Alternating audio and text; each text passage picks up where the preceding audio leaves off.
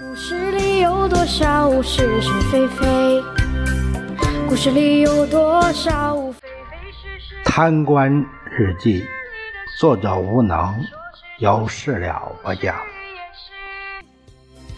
故事里的事，说不是就不是，是也不是。故事里的严打来了，严打呀，指的就是严厉打击扰乱社会治安犯罪行动。每过十年八年就搞一次，威慑一下犯罪分子，肃清一下社会乱象。可是从实质来看，近些年来严打、抓起来严惩的，不过是一些小鱼小虾，真正的恶霸少有落网。只有作到头了，老天都看不下去了，才收了去。不然，怎么还会有那些震惊全国的恶霸盘踞一方二十年之久呢？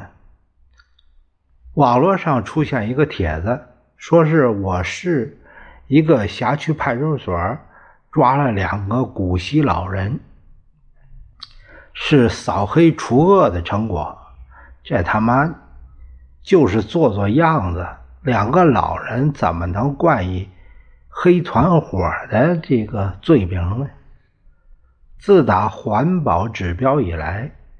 烧煤取暖也要统一指定地点购买，这样一来变成了垄断经营。县煤炭公司又复活了，以前是国营，现在转包下面了。煤炭质量难说，爱买不买，导致群众怨言很多。于是就有了黑市，人家的便宜还好用。这他妈太打脸了！听说抗议煤炭质量问题的，也给扣上了恶势力的帽子，扫黑除恶成了下面施淫威的东风。尽管有一些现实问题，但不怕撞枪口的，那他算没看清形势，于是也意外不得不拿几条大鱼。装点一下门面。二十六年前，一起失踪案重新被提起，最初还是因为一起霸占建材市场的斗殴事件。邱春光是东义的乡长、县委副县长，他算是基层起来的干部，积极性很高。全县的农村发展导向，他都是第一个执行。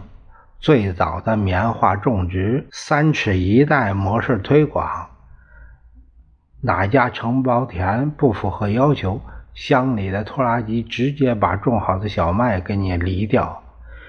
呃，什么是“三尺一带”呢？这是一种棉花的种植模式，三尺就是一米的间距。一米一米的行距，呃呃，算是留出来种棉花的这个空隙，呃，这是一个种植模式，这叫三尺一带。由于种植单一，导致大面积虫灾。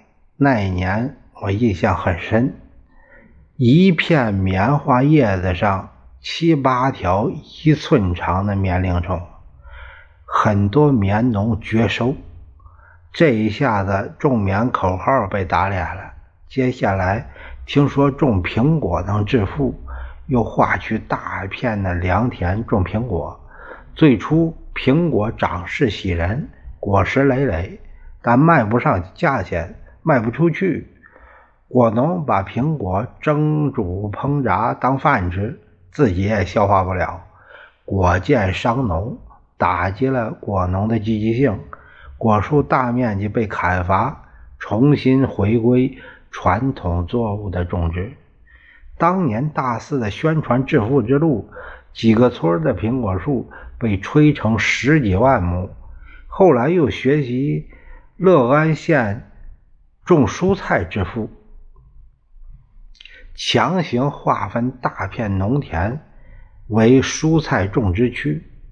为了赶上冬季蔬菜上市期，数百亩良田的这个庄稼被毁，玉米刚出红缨啊，农民欲哭无泪。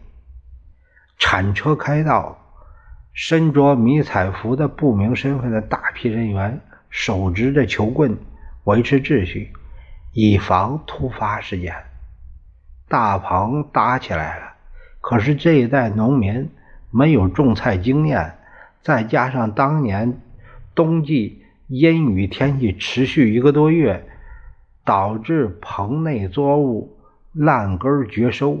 后来经过五六年的摸索，才算有人走出路来了，大棚才算有了起色。经过二十来年的发展，大棚经济。才算走上了正轨，人们才赚了一些钱。不过代价也很大，常年在潮热的环境里劳作，出现了头一批大棚职业病菜农、风湿病患者，严重的连下地走路都成了困难。折腾了这么多年，农民没得到多少实惠。邱乡长却大捞好处，官运财运亨通，表面的风光，宣传的假繁荣，让县长有了晋升的资本。回过头来，又在邱乡长那儿得到反哺，县长成了市长，乡长成了县长。随着工业化，农民离开了农业，进城打工成了主业，种田成了副业。从外面挣钱回来的打工人，生活有了起色，开始改善居住条件，房子越修越好，建材市场繁荣起来了，带动了当地的消费。邱副县长主抓的还是他的乡工作，但已经很少回乡办公了，有了自己的豪华办公室。据说他的办公室光装修就花了百万。在他的主持下，县政府办公室原来的仿人民大会堂的建筑被拆除，建造了白宫样式的新的办公大楼，可谓是气派万千了。我觉得这个邱副县长就是一个大恶霸，他垄断了整个县的建材市场，没有他的批准，一车沙子都进不来。有一次，他组织了一次大行动，在交界的河口去盗采砂，动用工程车辆上千辆，挖掘机数十辆，一夜突击作业。有环保人士相当单纯，还打电话反映情况呢，屁反应都没有。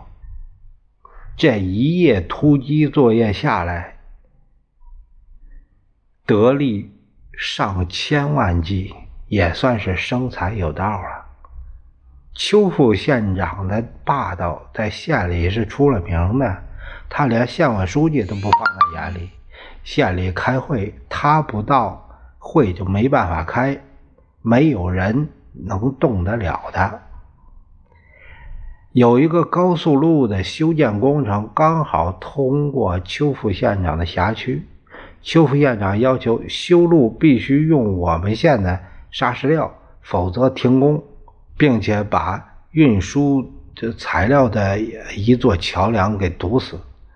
呃，意思是不答应从我这里取砂石料，就不得开工。能承揽土建工程的那背景都了不得。这回算是碰上硬茬了，直接捅到了省委，结果是直接按扫黑除恶拿下，邱副县长成了囚徒，他下面的喽啰中的恶行也就此扒了出来，一起失踪案也浮出了水面。邱春光有个远亲的小舅子霍怀。承包了一所学校的塑胶跑道的建筑工程，学校的一位姓包的老师被聘为校方工程监理。包老师做事认真，为人正直，不能被收买，成了霍怀的眼中钉。结果在一个雨夜，包老师失踪了，没有人能再见到他。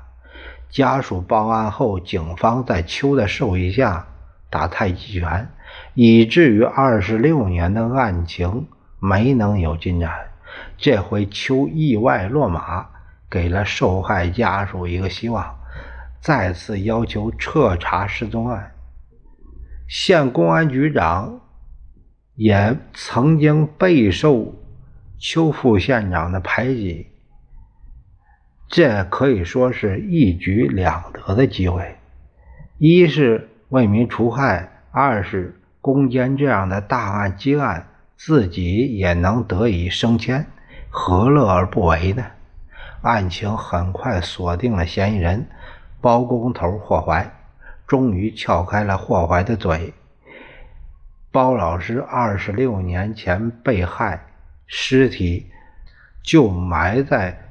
操场跑道的一个角落，十几米的地下，挖机挖开指认地，操场十几米下的冤魂才得以昭雪。